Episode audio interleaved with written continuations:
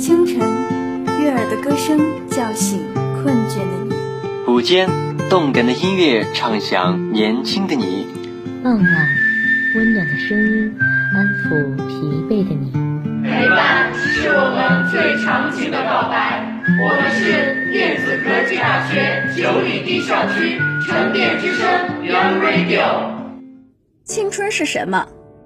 青春是火一样的激情，是钢一般的意志；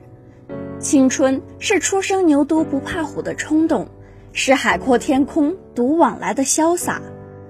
青春是直挂云帆济沧海的豪迈，是语不惊人死不休的执着；青春是生命交响乐中最壮丽的乐章，是人生岁月中最宝贵的时光。我们怎能不热爱？我们怎能不珍惜？沉淀之声 Young Radio 与你一起携手同行。各位听众朋友们，大家好，欢迎大家准时与我们相约在沉淀之声 Young Radio。我是主播周乐，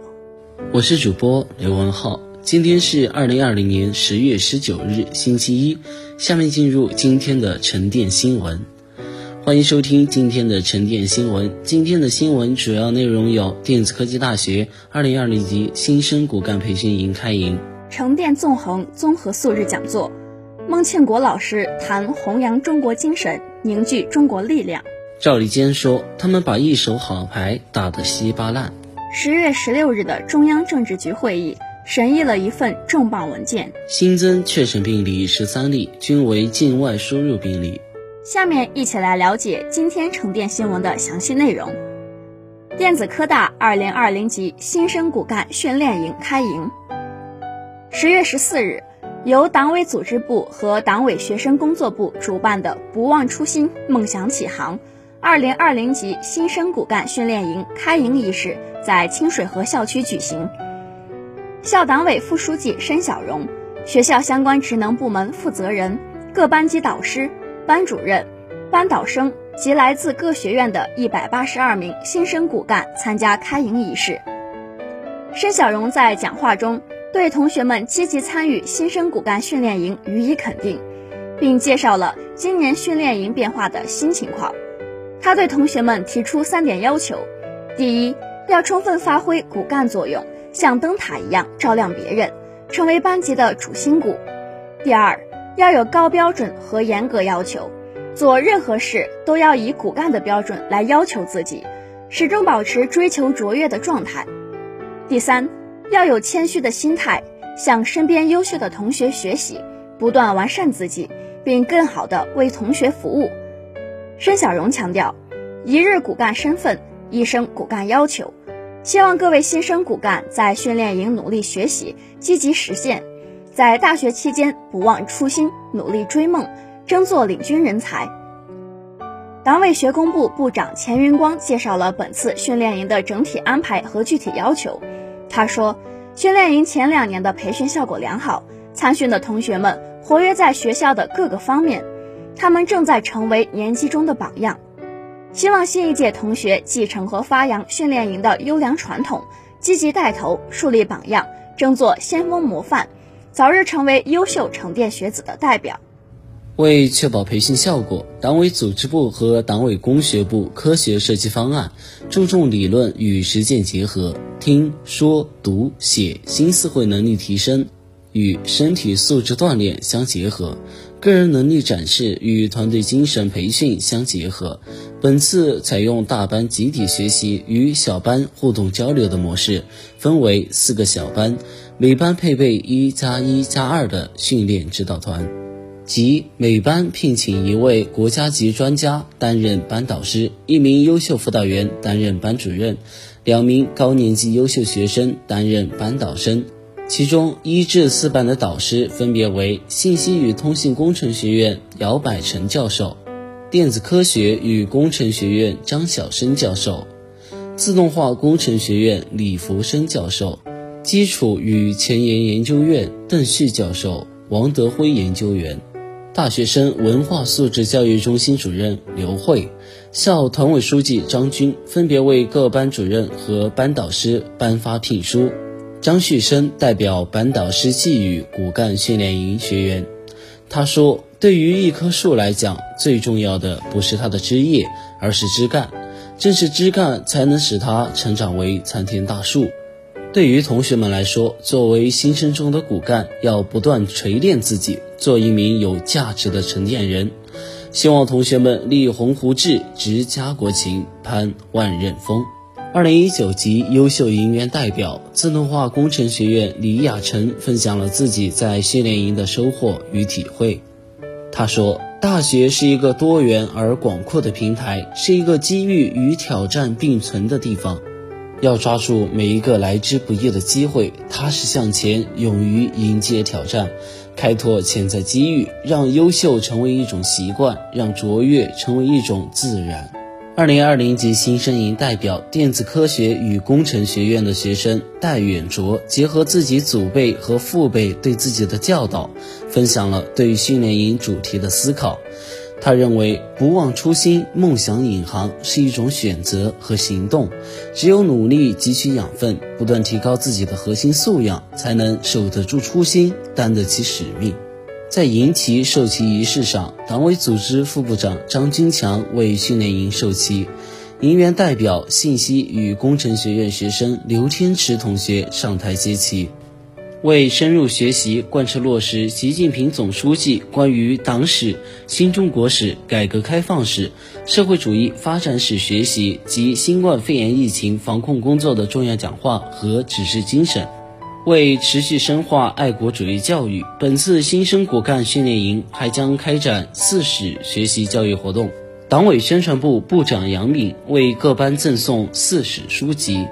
据了解，本次训练营以“不忘初心，梦想引航”为主题，持续十天，将陆续开展理论学习、专题讲座、导师见面会、企业参观、主题实践、校园晨跑等活动，全方位提升学生的责任感和使命感，着力从新生中培养一批理想信念坚定、敢于担当奉献、综合能力突出的党的后备力量。成电纵横综合素质讲座，孟庆国老师谈弘扬中国精神，凝聚中国力量。十月十五日，校区“我和我的祖国”国庆系列讲座“成电纵横综合素质讲座”第四十五期开讲，马克思主义学院孟庆国副教授为同学们做题为“弘扬中国精神，凝聚中国力量”的讲座。孟庆国老师以“为什么中国依然存在”为话题导入讲座内容，以精神概念与精神力量为核心展开讲解。讲座中深刻阐释了中国精神对民族发展和建设的深远影响，同时也体现出中国精神对中华民族伟大复兴的重要性。此次演讲，同学们看到了中国对世界的影响和祖国发展所面临的危机，位卑未敢忘国忧。在女排精神、铁人精神等一系列爱国精神的鼓舞下，同学们深深感受到了身为国家青年一代所承受的责任和使命。最后，孟教授也期望在这个经济全球化的时代，同学们要树立正确的爱国主义观念，做一个有理想思想的爱国者，为祖国的发展贡献力量。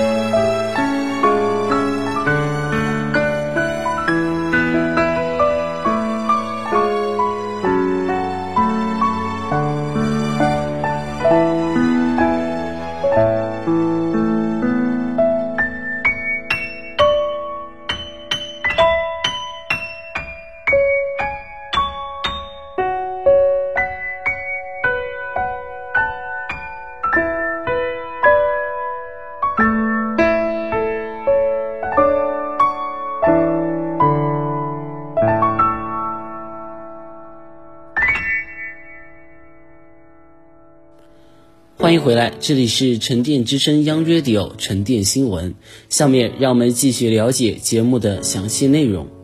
赵立坚说：“他们把一手好牌打得稀巴烂。”十月十六日，外交部发言人赵立坚主持例行记者会，有记者问：据报道，美国国务卿蓬佩奥十五日接受采访称。中国共产党已经为释放新冠病毒付出代价，但他们至今没有让我们找出病毒真正来源。中方有何评论？赵立坚说：“中国有句古话，睁眼说瞎话，说的就是以撒谎、欺骗、偷窃为荣耀的美国个别政客。这些人只在把自身抗疫不足的黑锅归咎中国，抹黑、污蔑中国，服务一己的政治私利。”中方已多次用时间线等铁一般的事实介绍中国抗疫经纬，我也可以跟大家介绍最新情况。近日，中国青岛出现新冠病毒疫情，肺炎无症状感染者后，立即组织开展大规模流调排查和分类检测，果断启动全员核酸检测。截止十月十六日六时，已完成近一千零七十五万份核酸检测采样。约占青岛一千一百万总人口的百分之九十八，包括 CNN、纽约时报等美媒在内的中外媒体都有报道，建议蓬佩奥先生好好看一看。我们将毫不放松抓好常态化疫情防控，绝不让来之不易的疫情防控前功尽弃。反观美国个别政客，他们把一手好牌打得稀巴烂。他们应对疫情的表现，美国人民和国际社会都看在眼里。他们应该明白，尊重科学、尊重事实，才是拯救美国人生命、战胜疫情的唯一办法。既然蓬佩奥如此关心病毒溯源问题，针对国际社会一直存在关切的德特里克堡生物基地、电子烟疾病等问题，美方是不是可以尽早给个说法，给包括美国人民在内的各国人民一个满意的交代？十月十六日的中央政治局会议审议了一份重磅文件。中共中央政治局十月十六日召开会议。审议成渝地区双城经济圈建设规划纲要，中共中央总书记习近平主持会议。会议指出，当前我国发展的国内国际环境继续发生深刻复杂变化，推动成渝地区双城经济圈建设，有利于形成优势互补、高质量发展的区域经济布局，有利于拓展市场空间，优化和稳定产业链供应链，是构建以国内大循环为主体。国内国际双循环相互促进的新发展格局的一项重大举措。会议强调，要全面落实党中央决策部署，突出重庆、成都两个中心城市的协同带动，注重体现区域优势和特色，使成渝地区成为具有全国影响力的重要经济中心、科技创新中心、改革开放新高地、新品质生活宜居。打造带动全国高质量发展的重要增长值和新的动力源。会议要求，成渝地区牢固树立一盘棋思想和一体化发展理念，建立合作机制，打造区域协作的高水平样板，唱好双城记，联手打造内陆改革开放高地，共同建设高标准市场体系，营造一流营商环境，以共建“一带一路”为引领，建设好西部陆海新通道。积极参与国内国际经济双循环，坚持不懈抓好生态环境保护，走出一条生态优先、绿色发展的新路子，推进人与自然和谐共生，处理好中心和区域关系，着力提升重庆主城和成都的发展能级和综合竞争力，推动城市发展由外延伸扩张，由内涵提升转变，以点带面均衡发展。同周边市县形成一体化发展的都市圈。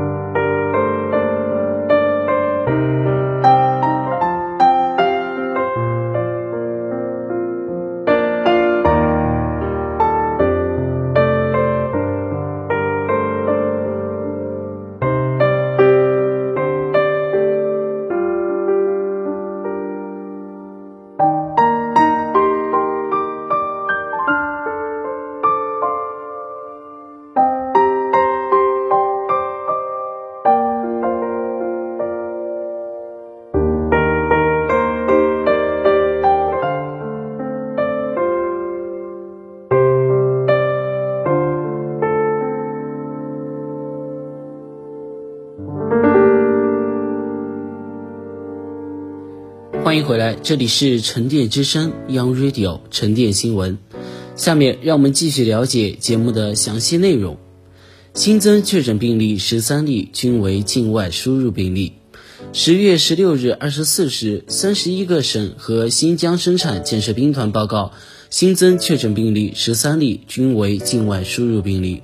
无新增死亡病例。新增疑似病例一例，为境外输入病例。当日新增治愈出院病例七例，解除医学观察的密切接触者九百八十人，重症病例较前一日增加一例。